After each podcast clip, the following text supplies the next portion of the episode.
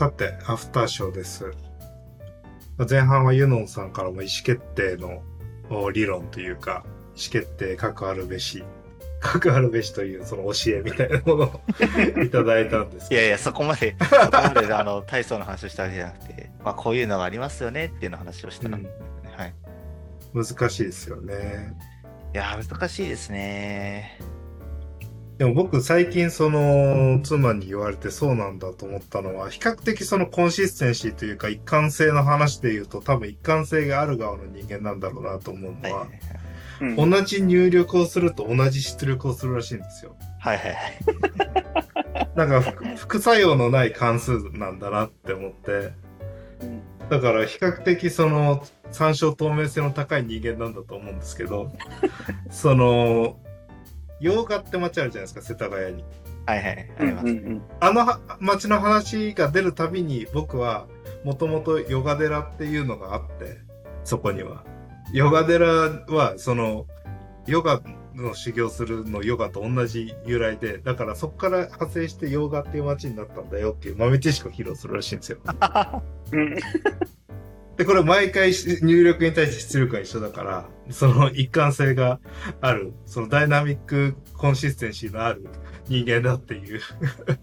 話なんだろうなと思うんですけど、なんか比較的コンサルとかしててもとか何らかのお手伝いしてるというか経営してる意思決定の中でもこの一貫性の部分に関しては同じ状況だったら同じことするタイプの人間だなって結構思ってて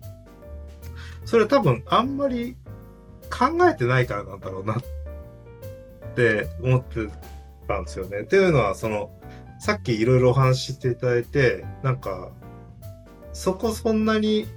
強烈に悩むかな、みたいなことがあるのは、なんかビジョンとか作るじゃないですか。ミッションとか、なんかバリューみたいな。で、ああいうのを作ると、あれに人格を完全に移し替えちゃって、象徴的な存在の、なんかこう、このビジョンを叶えるマンだったら、なんて言うかな、みたいなことしか考えないんですよね。で、そうすると楽になるんですよ。意思決定とかをするときに、少なくとも、我々って結構合理的に正しいことしようとしてるじゃないですか。考え方として。で、そこって、なんか小賢しい人間が出てきちゃうんですよ、どんどん。合理的に正しくあろうとすればするほど、なんか一貫性がなかったとしても、このケースではこうした方がいいとか、あのケースではこうした方がもしかしたらいいかもっていう、なんか最適を探し始めちゃうんですよね。はいはいはいはい。で、この最適探すコストってなんか精神的にすごく高いし、かつそれほど利得がないなと思ってて、だから最適じゃなくていいと思ってるんですよね。そのケースバイケースの最適じゃなくて、こういうケースでは各あるべしっていうポリシーとかプリンシパルがあったら、そのプリンシパルに従って生きるとしたらどうするかっていうゲームをしてるってやっちゃった方が、精神衛生上楽だなって思ってて、で、はいはいその方が結果として一貫性が保てるしっていうことをするための、それに透明性を付与して行う方法としてビジョン、ミッション、バリューみたいなものが存在していて、で、ビジョン、ミッション、バリューっていうものがあれば、みんながその架空の人格、ビジョン絶対叶えるマンに、その脳を乗っ取られた状態になって行動するっていうことの場合、意思決定の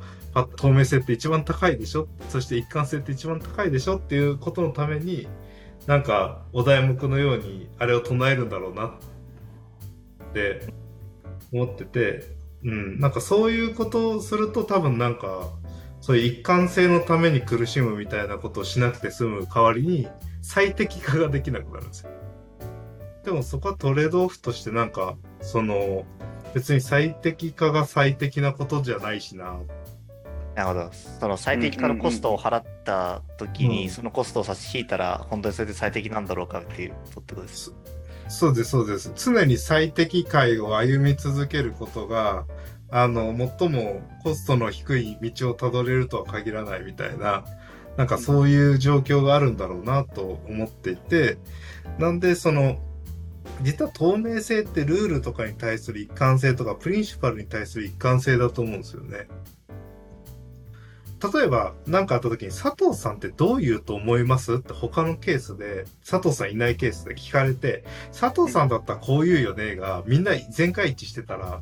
意思決定が佐藤さんの思う通りに、ただ喋ってるだけだったとしても、透明だと思うんですよ。はいなぜならうん想像の拉違いじゃないからうん、きっと佐藤さんならこう言うよねって思うから。で、それって多分、その、プリンシパルに対して一貫しているという態度が想像しやすくさせてるんだと思うんですよね。で、なんか、僕もそうなんですけど、なんかいろいろこう理屈っぽかったり、小賢しかったりする人間って、なんか一貫性を持ってとか、その見越しとなって同じことを言い続けるってバカっぽくてできないなって気持ちになるんですよ。だけど、なっちゃうんだけど、リーダーって、それをやる人間なんですよね、きっと。だからこう、なんか出世したりとか、なんかみんなの代表みたいになってたりするごとに、またこの人同じことしか言わないわ、みたいな人になっていくのって、そうあるべきだと思うんですよね、究極的には。またミッションの話しかしてないみたいな。うんなんかそういうことが大事なんだろうなって、僕その、ユノさんの話聞いてて思ってたんですよね。いや、それは確かにそうかもしれないですね。なんか確かにこの人だったらこういうふうに多分言うだろうなとかうんっていうのってなんかその普段の行動からの一貫性として捉えるだろうなっていう。この人だったら絶対ここの場面で許さないよなみたいな。なんとなく頭に思い浮かびますもんね。なんかこのダイナミックインコンシステンシーというか、この動学的整合性、不整合とかの話が出てくるのって、マクロの経済だと金融政策の分野とかに出てくることあるんですけど、最近だと、あのコロナの話でもよく出てきたんですよね。コロナのタイミングで、その緊急事態宣言するかしないかみたいなことのルールって、なんか分かんなかったじゃないですか。で、最初、この基準を超えたら緊急事態宣言だよとか、なんか、どの基準があるのかないのかみたいなことが、なんかわかんないけど、最終的には首相判断でみたいになって、いや、実はその知事判断でみたいな。知事から要請があったらとか、なんかそういう風なことをして、曖昧なルールのもと施行されて、曖昧なルールのもと終了し、曖昧なルールのもと再開したじゃないですか。はいはいはい。で、これが繰り返された結果、どうなったら緊急事態に突入するのかを国民は誰もわからなくなったんですよ。で、このダイナミックインコンシステンシーの問題っていうのは、つまり、その政策ポリシーとか全体に影響を与える何かが、整合してるときはみんなはそれを期待しながら行動できるので、合理的な行動が期待できるのに対して、一貫性のない状態で運用されると、どうなったらそうなるのかわかんないから、みんなが博打を仕掛けるか、政治を仕掛けるか、あるいはリスク回避的に行動するかっていう、ありとあらゆる可能性を考慮しながら行動するようになってしまって、なんか、政治的な調整コストがものすごく高くなっちゃったりとか、あ合理的な問題解決ができないよねっていう状況に陥ってしまうので、こうそれはこあまり良くない状況だよね。むしろ、その、例えば政策効果が低いよねとか、いうような話になって、これがなんかあの、よく出てきたんじゃないかなと思ってるんで、まさにこの緊急事態宣言の話とか、一貫性の不在が、その、えーよくわからんよねっていう話になってしまった、良い例というか、悪い例というか、なんじゃないかなと思ってて、聞いてました。そうですね。まさにおっしゃる通りですね。そうなんです。このコロナの話はまさにそうで、やっぱりそうやってこう、一番最初にやった意思決定から、その時間が経って何回も何回も意思決定することによって、その意思決定の質が変わってきていて、で結果的に、なんかどれが本当になんか正しかったのかみたいなところ、誰も判断がつかない状態になってしまって、そうすると、あの、まあ、緊急事態宣言になったとしても、まあ、またどうせ、なんか一定期間はまた1ヶ月ぐらいで終わるでしょみたいな、そのななぜかその期間で区切るみたいなのが、その期間がもしかしたらね、それがまたその研究でちゃんと分かっていてとか、そのそれなりの根拠がある指指標だったら分かるんでいいんですけど、まあ、なんか一定期間経てばまあ終わるよねとか、まあ、別になんかその緊緊急事態宣言があっても、まあ、日本の場合は特に何の罰則もないから、まあ、ぶっちゃけ何やってもいいよねみたいな風になると、なみんな守らなくなってくるっていう、なりますよね。だからそうすると、やっぱまあ、その、一貫性のないあの意思決定っていうのが、やはり意味をなさなくなるっていうのが、まあ、一つ分かりやすい例だなっていうのは、確かにおっしゃる通りだなと思いました。実は、これもいろいろあるんじゃないですか。実はその株が変異していたとか、あの、実は治療方法が確立できていて、あの、死亡者数を下げようと思った時に、効果が違ったとか、実はこの病床使用率が問題だったんだけど、病床使用率に関しても、そのエクモが増えたので、もう少しキャパが広がったから、とかっていう、なんかそういった、いろんなパラメーターが変化してきたので、それに伴って、ある程度一貫したルールではあったが、あの、そこを説明するコストがとんでもなく高くなってしまって、それを説明することを、はしょって最終的な意思決定にしてしまったことによって、なんかその指標が見えにくくなったりしてしまったってことはまあ多分にあるんだろうなって思っていて、だからそこはまあ、それが間違った政策だったとか、ま、もうちょっとできたんじゃないのとはちょっと思うけど、なんか間違った部分あったんだろうなとか、良かった部分あるんだろうなとか、いろいろいらし返しだなと思ってるんですけど、なんか、あの、まさにそれが体験した一貫性のない状況で、えっと、我々の生産性なりっていうものが、その混乱したっていうことを国民全員が感じて、で、そこには最適であることを選ぼうとした結果だったと思うんですよね。多分死亡者数が最小になるようにしようとした結果、ものすごく政治的コストを支払って、なんか、難しいことになってしまったし、毎回毎回政治判断が入ってしまったっていう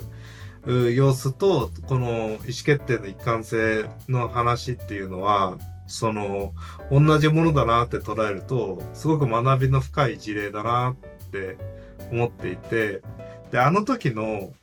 その周囲の人たちというか国民の人たちというか、いろんな人たちが、わ、いろんな意見をわやわや言ってる状況って、なんか経営が混乱してる時にメンバーがわやわや言ってる時のその状況とすごくなんか似通ってるのがあると思ってて、一貫性がないがゆえにとか、何するかわかんなくなったがゆえに、その混乱がなんかあ不平不満であったり、日頃あったものの、なんか溢れてたりしてしまうっていうところに繋がってる気がして、なんか、ベンチャーでも混乱してる時ってこうなるよな、とかって 思いながら、この時の状況を眺めてたりすると、うん。確かに。ちょっと、胸がドキドキするっていうかするっていう。うん、確かに。意外とやっぱりその難しい言葉で話しましたけども、うん、その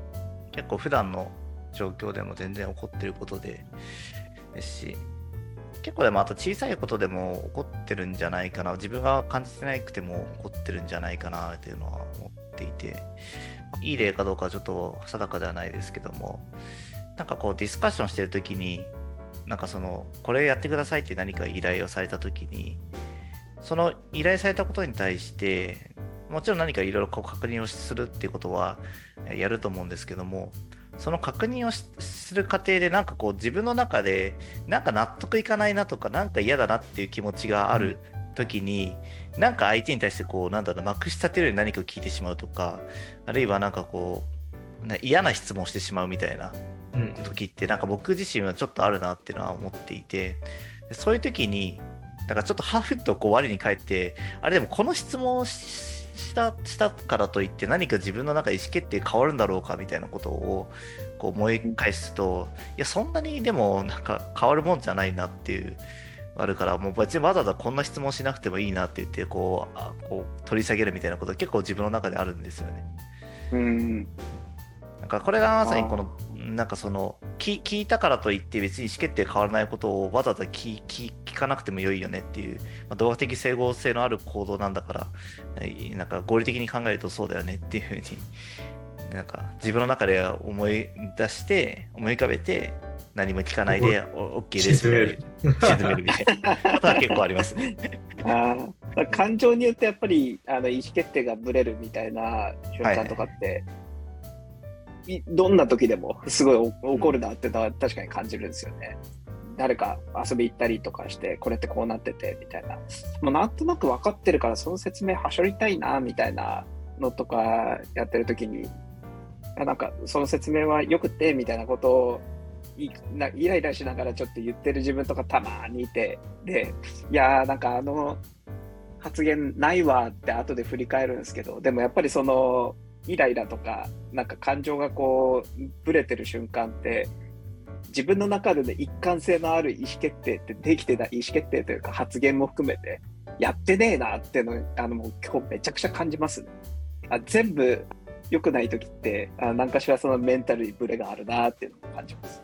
そうですね、まさにそうなんですよ。だからやっぱ感情がこう入ってくると、ちょっとね、合理的じゃない判断をしがちになってしまうというか、合理的に考えると別にそんなことやってもやらなくてもどっちでもいいじゃんみたいなのがああって、で、さらにその周りの人は結構冷静だから、なんかなんでこんなことに怒ってんだろうみたいな、なりやすいというか。なんていうんですかね。ただ、なんか僕思うのは、意思決定って合理的にやんなきゃいけないことなんか、えことですかね。なんか、なんていうか、その、別に、合理的であろうとする態度って、その、ファストスローのシステム1とシステム2みたいな話だけど、なんか、その、合理を突き詰めると、すごく遅い思考回路しか働かないんですよね。はいはいはい。理屈が積み重なって、例えば、星取り表で、この機能とこの機能とこの機能があるのはこちらですと。だけど、なんか明らかにワクワクしてユーザビリティが高くて使いたいなと思うツールはこっちです。でもそのワクワクしてなんだかっていうのは全然ここには出てこないんですよねっていうのがあったとして、合理的に考えたとしたら、あの、この星取り表の機能が全部満たされてコストも安い、このなんちゃらかんちゃらを使うべきなんですと。いう風に言わなきゃいけない気がするんだけど、なんかこっちの方が使いたいんだよなっ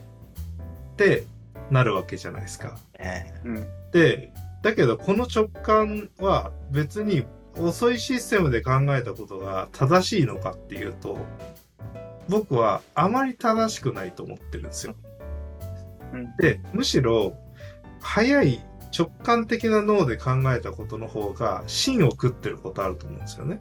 なんで、僕はその、早いシステムに考えさせて、遅いシステムに検証させるっていうのが脳の使い方としては正しいんだろうなって思っていて、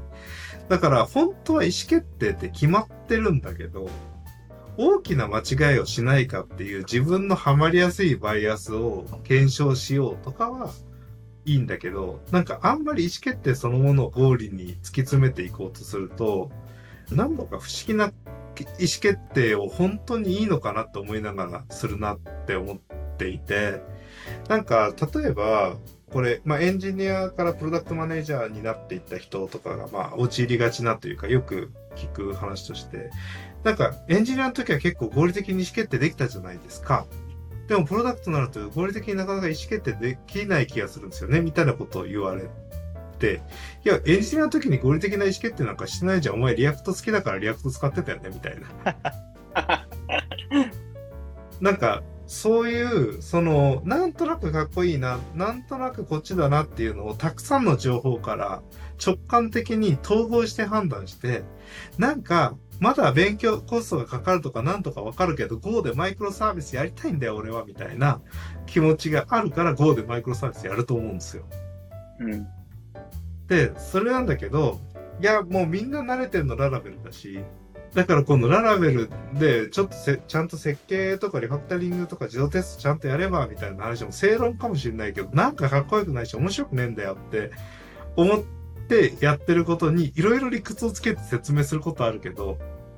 直感で判断してたよねと。あ、うんプロダクトのことになった時に合理的に判断しなきゃいけないと思っても情報足りないってなった時に、いや、常に意思決定って情報なんか足りないでしょって思うわけですよ。ってなった時に、その、自分の直感のシステムに考えさせることを恐れない方がいいなと思っていて、はいはいはい。で、だけど知るべきなのは、そその我々の直感のシステムっていうのはものすごく処理速度が速いけど、陥りがちな罠っていうのが用意されてるから、この罠が陥らないかどうか検証する機能としては、システム1の方を使いましょうとか、そういう話になってると思っていて、なんで、なんか僕はその、意思決定を合理的にしようっていうマントラって若干呪いめいてるなと思っていて、はいはいはいはい。うん。しかも人様に対する批判として意思決定が合理的じゃないっていう言い方するときって、それは常にその単にその意思決定が気に食わないっていうところの裏返しでしかなくて、なんかそこは感情の部分と合理の部分って二択、二軸で言い換えちゃうと確かにそうなんだけど、なんか僕はそこまで単純じゃないと思っていて、感情と言ってるものの中には多分にこの脳のニューラルネットワークをニューラルネットワークのまま使う機能と、ニューラルネットワークを論理演算機として使う機能って言えば、ニューラルネットワークとして使う方が処理能力高いと思うんですよ。はいはいはいはい。だからそこの部分に対しての使い方を我々は知ってた方がいいなって感覚があって、うんで、でも我々はその論理演算機を無理くり作ることによって、プログラミングっていう非人間的な活動ができるようになった人種じゃないですか。確かに。そうですね。なので、その遅いシステムに対する信仰がちょっとあるんですよ。はいはいはいはい。うん。だけど、その遅いシステムに対する信仰は、僕はその、それはま呪いにつながるなと思っていて、そこがなんか、そのエンジニアからより広い範囲の意思決定をしなきゃいけない。EM もそうだし、PM もそうだし、なんか CTO とか、まあその経営とかもそうだけど、何かその、実、現実空間の問題と、その論理空間の問題の、現実空間の問題対処するときに、そんなに完全情報ゲームじゃないから、合理的な判断というのはできないけれども、負けにくい行動は取ることができて、その負けにくい行動とは何かっていうのを突き詰めると、その合理的ではなく、まあ、もう合理的なことを最適化し化して、毎回その一貫性を失うぐらいにチューニングして考えることではなく、自分のインプットに対して素直に、常にアウトプットし続けられるんであれば、一貫性が担保できるだろうっていう自分の脳への信頼だと思うんですよね。はいはいはい。うん。だからそういうことがあった方が心が苦しくななくことが進むんだけど、ここをなんか論理演算機を組み上げようとすると非常に辛いんじゃないかと思っていて、うん、なんか僕はそうじゃなくていいんじゃないって思ってる。いやーそれはですね、そうかもしれないですね。まあ多分その、結構人によって、まあどっちが強いのかみたいなところあるような気がしていて、その論理的にこう、ロジカルに考えることが強ければ強いほど、多分その、もっとこう、感情的に考えていいんじゃないのとか、その直感を信じてやるのがいいんじゃないのって話になるし、逆に直感をこう信じすぎてしまうみたいな人にとっては、いやもうちょっとロジックをこう考えた方がいいんじゃないのみたいなのはあるような気がしていて、多分僕の場合はどちらかというと、その感情的にこう考える癖がついてるから、逆にこうこう合理的に考える方をもうちょっとこうんう癖づけようみたいなのがあって、多分いろいろこう、だろうな、いや、これはちょっとちゃんと考えるとこっちだからみたいなのを考えるようになんかこうしてるんだろうなっていうのは今うんうんうん聞いていて思いましたね。確かに。なんか、イノさんがそういうタイプなのか、そういうタイプだという自己認識なのかとは思ったけど、比較的僕が会った時からは理屈を大事にする人だなとは思ってたから、なんか、はいそうそうなんだって思いました。僕はそうですね、結構こう何も考えてないと本当に直感的にいろいろ考えちゃうので、うんうん。こうあえて自分の中でそういうな高速具みたいなのつけてやってるみたいな感じで、うんうんうんトレーニングしてるみたいな感じです。佐藤さんはどういうタイプなんですか？あ僕も井上さん近いかもしれないですけど、直感で思ったことをやって、あー人に伝える上でロジックないと伝わんないよな、今。って感じになってるって、大体、うん、なんとなくですね、みたいなのを頭の中でやってるんですよね。あの、A、B どっちですかって、多分 A, A でしかないでしょ、みたいな、そこで決めて、A がいいですって言って終わりたいんですけど、本当は。いやー、だから僕もロジック組んでるのはもう半分修養というか、ロジックの観点でも納得感あるよねとかっていうのをその自分で検証しつつ人にも伝えるっていうそのうんうんうん2つの役割でロジック使うなと思いますね。なんか僕はその他の人も同じ意思決定をするとか同じ直感に至るためのなんかその思考のプロセスというか体験とか感覚っていうのはどこから生まれるんだろうっていうところの方になんか重きを置いてて例えば僕、まあ、いろんなこと言語化したりするじゃないですか。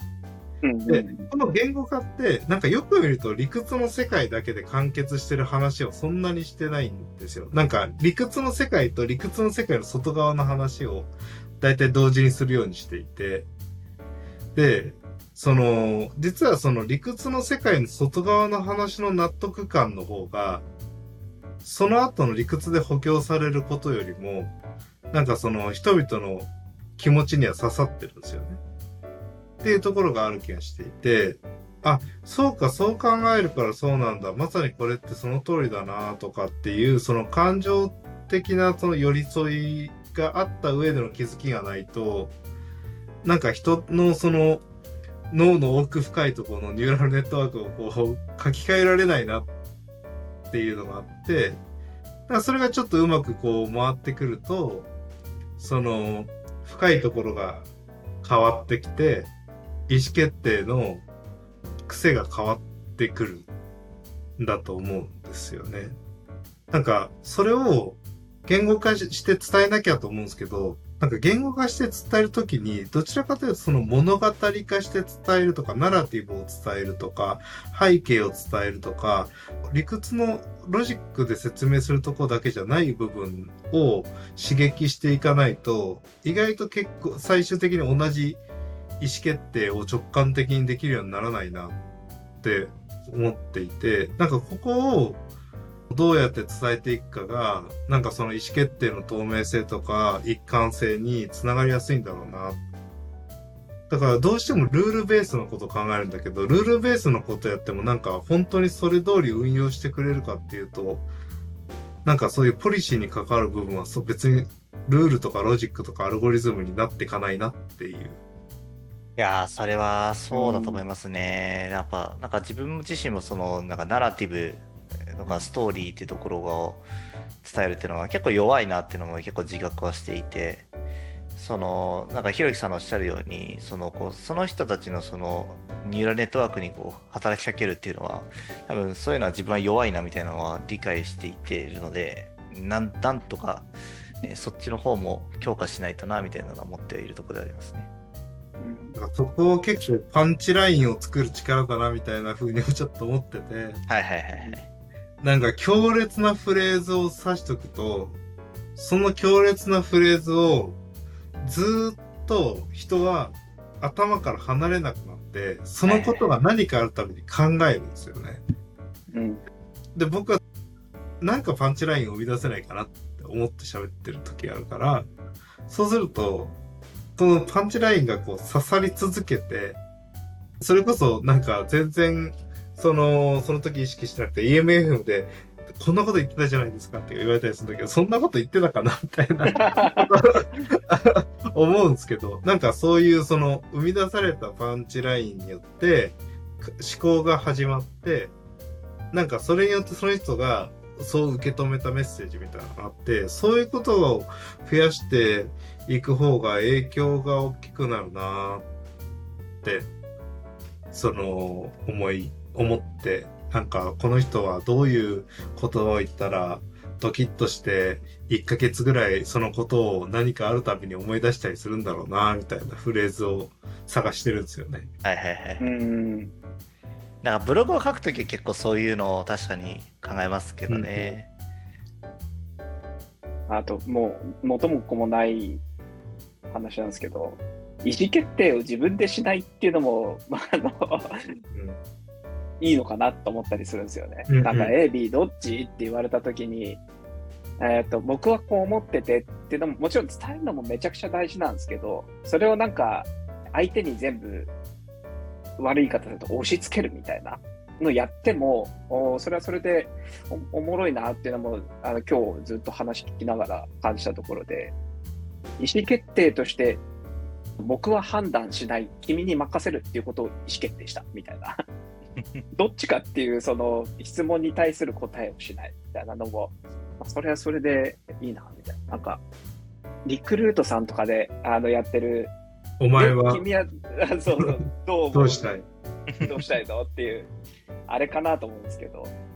自分はもう答え A かなって分かってるけど、各メンバーがやっぱそれをすることで成長するみたいな側面もあるし、なんか必ずしもそう意思決定をする必要がないってか B かって意思決定する必要なくって、意思決定しないっていう意思決定をするっていう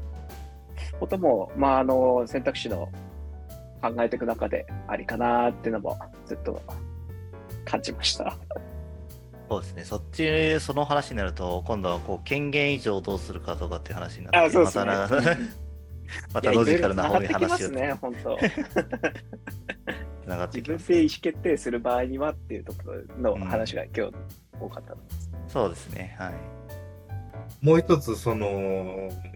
意思決定を遅延する方法を考えるっていうことも、まあ、アジャイルリーンでは重要な考え方かなと思っていて、要はそのオプションを考えて、今大きな意思決定をしてしまうと、参コストがでかくなるかもしれないから、オプションの検証をして、そのオプションの検証されて合理的だということが、証跡が得られた方にベットしよう。じゃあこのオプションとは何かっていうのが仮説検証プロセスの中では一番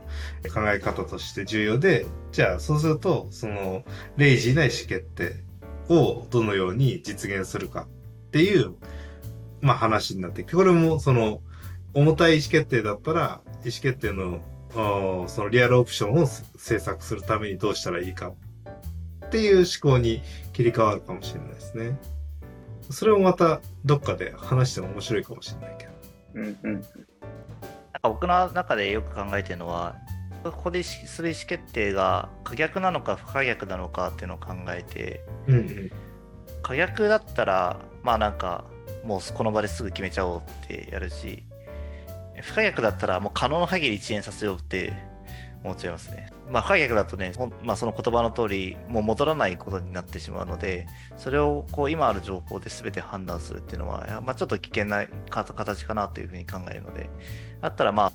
別にそのさずーっと先延ばしにしたいってわけじゃなくて、もっとその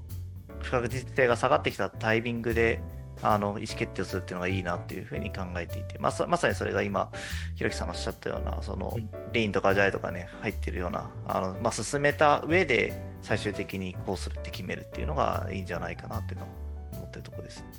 ですよね。なんかこれの難しいのは、遅延させることが得意になればなるほど、本当にしなきゃいけない意思決定も遅れること、遅れさせることができてしまう、そうです器用器用さが出てしまって、みたいな。そうですね。それはね、うんおっしゃる通りですね。なんかさっきの話、不可逆な意思決定で言うと、なんか比較的不可逆目になりがちなのが人の給料を上げるなんだけど、はいはいはい。下げらんないからね。下げにくいから。で、でも人の意思決定、その人の給料上げるの意思決定をどんどん後ろ倒しにしてたら、そ誰も給料上がんなくなっちゃうから。そうなんですよね。うん。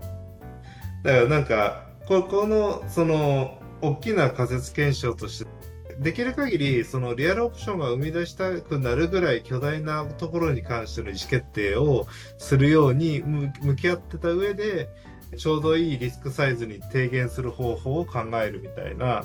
なんかそういう思考のパターンなんでしょうね。小さなリスクに関してはしっかり飲んで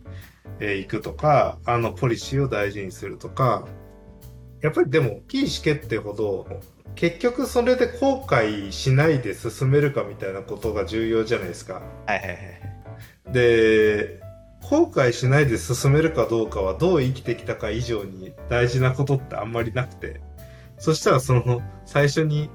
判断されるというか、その自分が大事にしていることを見比べてみて、思い浮かべてみた時の、なんかこの選択肢って正解なのかなが一番大事だと思うんですよね。うんなんか自分の場合は結構そういう意味では、その、リスクをちょっとこう大きめに判断してしまうと、まあ、リスクを回避的になってしまうというのが今日の話だと正しい話かもしれないですけど、まあ、リスクをちょっと多めに見積もってしまうというのがあるのでそこのこうバイアスをどう排除するかっていうところが結構大事だなと思って普段からこう考えてはいるところでありますけどもね。さっきの質問聞いてみたいなと思います。ネガティブな部分でのその意思決定、あの厳しいこと言うのか言わないのかっていうところ、それがあのポジティブになった時にどういう意思決定するのかみたいな。はい、はい、整合性ないじゃん、あの一貫性ないじゃんっていうところ。あれは、んと話しながらすごいワクワクしました。いろんな人の聞きたいなと思って、明日会社行ってやろうかなとっていうのを思ったりしたけど。いやでも結構こういうあの話はどこにでもゴロゴロ転がっている話なのでちょっとその注意してみると、うん、あここで言うべきか言わないべきかっていうのは結構まあスラックだったらまあ分かりやすいかもしれないですけどその他の場面でも多分いっぱい出てくるんじゃないかなと思うので見つけてみるとあこの場面だみたいなのを わかるかもしれない。出てきますよね。でもなんか、あれの話って、その、そのパニッシュメントとして言うメッセージにしてるときは、相手に対してパニッシュする話だから、一貫性を持った運用をしているしていないとかとか、対人関係リスクが高い高くないになってくると思うんですけど、でも僕の場合、どこの話どうなのかなと思ったら、なんか嫌な言い方だなと思ったら僕はなんか嫌な言い方だなと思いましたって書くなと思って。ひろきさんらしいですね。うん。なんか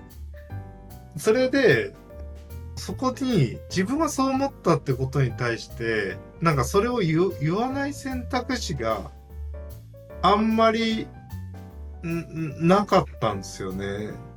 そうそういう話で言うと。今、こういろんな会社さんとクライアント的にやってるわけだけど、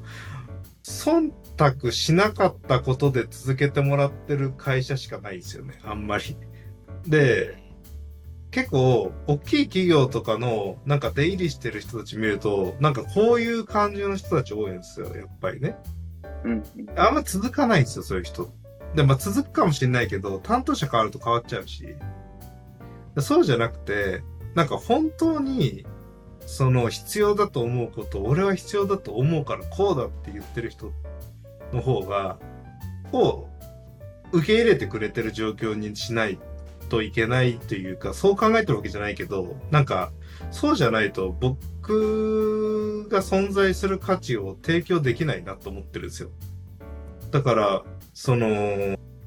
なんかご用聞きしますよ、何でもやりますよ、みたいな、はは、みたいな感じでやっていくと、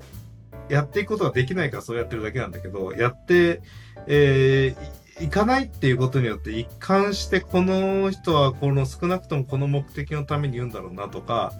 あと、その会社のビジョンとか結構覚えてるんですよ。だからことあることにその話するんですよ。こういうこと実現したい会社だからこうですよねって話すると、普段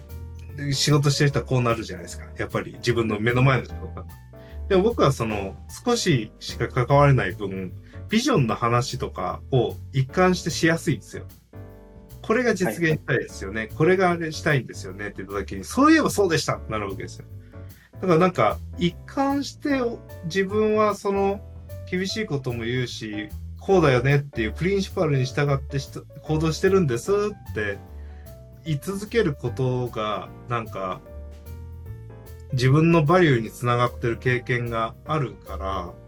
それなんか会社員時代もそうだし、なんかその、今やってる仕事もそうだから、なんかそこに関して、色をつけるっていうことに対しての方が、なんか自分のなんかざわざわ感がすごいんですよね。うん。そのちょっと、